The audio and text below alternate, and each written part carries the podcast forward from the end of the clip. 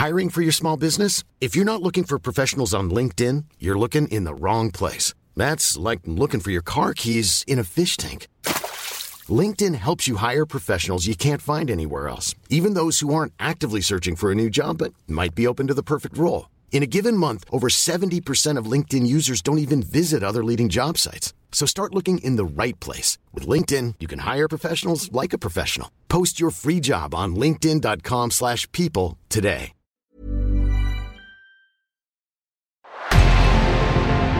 En revenant à la lampe à huile, je ne crois pas au modèle Amish. But there is one more thing.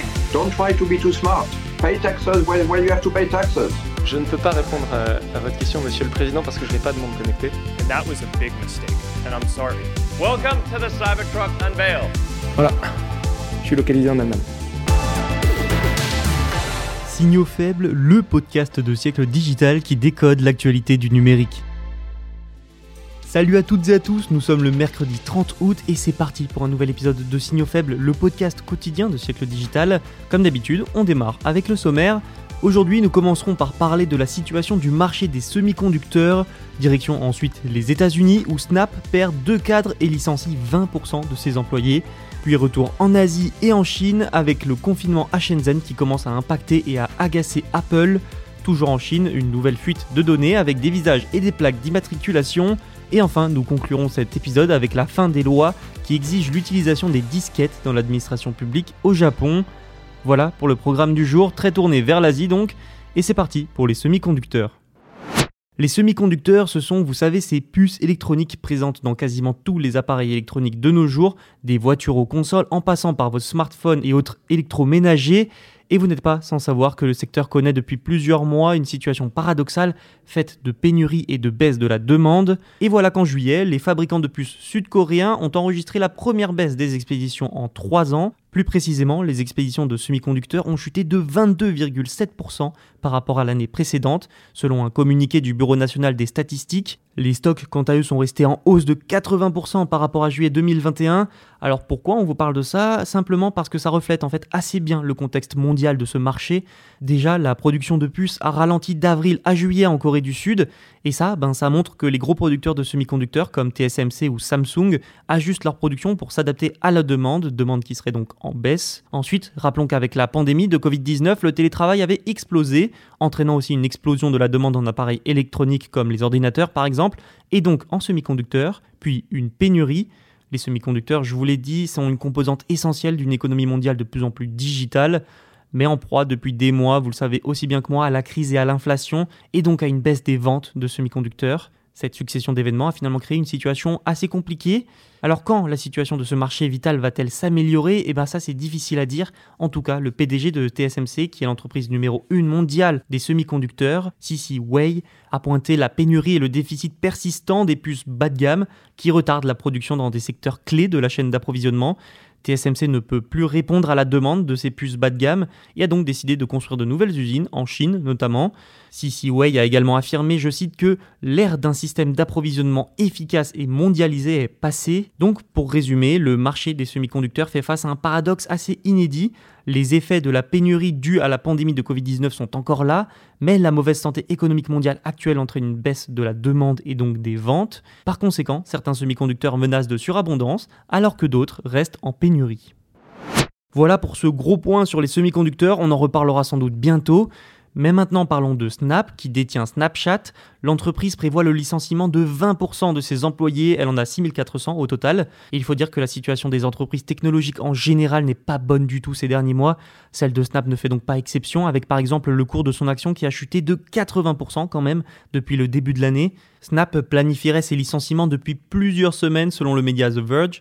La première vague doit avoir lieu aujourd'hui. Certaines divisions seront plus durement touchées, comme l'équipe qui travaille sur la possibilité de créer des jeux à l'intérieur de Snapchat. La division matérielle de Snap sera aussi touchée par les licenciements. C'est cette équipe qui est notamment à l'origine du drone caméra Pixie, qui a été annulé d'ailleurs il n'y a pas longtemps. Alors ces vagues de licenciements ne sont au fond pas une surprise, hein. comme je vous l'ai dit, le cours de l'action Snap a chuté de 80% depuis le début de l'année, et dès le mois de mai en fait, l'entreprise avait annoncé ralentir les embauches et chercher à réduire les coûts.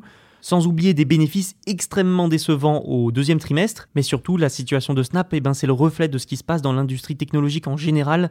Les géants de la tech ont tous beaucoup embauché et investi avec la pandémie. Snap a par exemple connu une augmentation du nombre d'employés de 38% fin 2020 et avait réalisé sa plus grande acquisition en mai 2021. Comme toutes les autres grandes entreprises technologiques, Snap pâtit de la situation économique actuelle, de la baisse de la consommation. Et en 2022, à titre d'exemple, Meta et Microsoft ont aussi annoncé réduire la voilure et donc les embauches, alors que Netflix a même annoncé licencier 150 employés contre 80 chez PayPal. Pour expliquer tout ça, il y a bien sûr la situation post-pandémie, plus la crise économique qui entraîne une baisse de la demande, mais il y a aussi de nouvelles politiques de la part des régulateurs ou encore d'Apple, notamment sur les publicités qui rendent par exemple plus difficile le suivi des utilisateurs sur iPhone, ce qui complique donc le marché de la publicité qui est essentiel voire vital pour plusieurs grands acteurs technologiques. Pour terminer sur la situation de Snap, notons aussi que son directeur commercial quitte l'entreprise pour aller chez Netflix pour la mise en place de publicités sur la plateforme. Retournons en Chine où les restrictions liées à la pandémie ne sont pas terminées. Vous savez que la Chine mène une politique zéro Covid.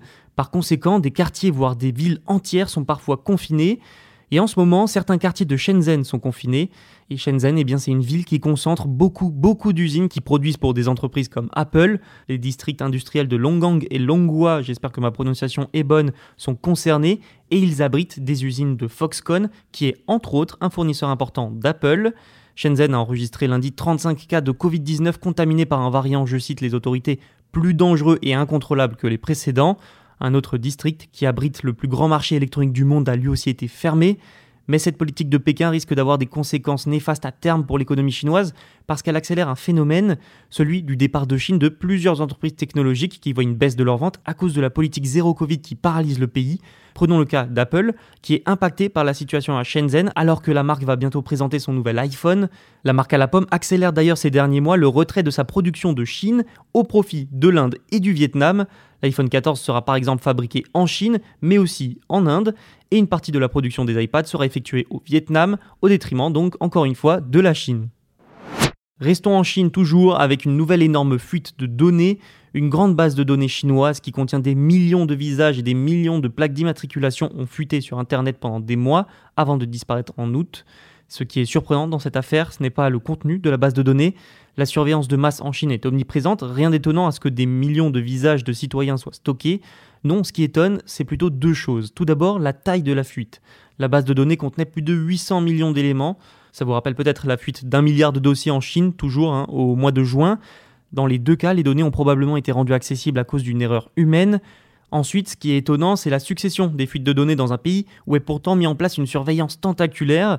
Dans le cas qui nous intéresse, les données viennent d'une société, Xinai Electronics, spécialisée dans les systèmes de contrôle d'accès. Sur son site, elle vante d'ailleurs son utilisation de la reconnaissance faciale et, ironie du sort, il est aussi indiqué sur son site que les données sont, je cite, stockées en toute sécurité. La base de données était finalement accessible depuis n'importe quel navigateur web. Cette affaire montre en tout cas que la Chine, qui utilise énormément la reconnaissance faciale, est encore mal équipée pour protéger ses données. Terminons cet épisode avec une information plus légère. Le Japon va modifier les lois qui exigent l'utilisation des disquettes par l'administration publique. Oui, vous avez bien entendu. Karo Tono, ministre du numérique, s'est engagé mardi à mettre fin à ces lois. Et oui, vous ne le saviez peut-être pas, mais jusqu'à présent, pour stocker et partager des données et des documents, l'administration japonaise utilisait des disquettes en fait, le téléchargement et le stockage des informations sur Internet ne sont pas décrites dans la loi et par conséquent ne sont pas autorisées.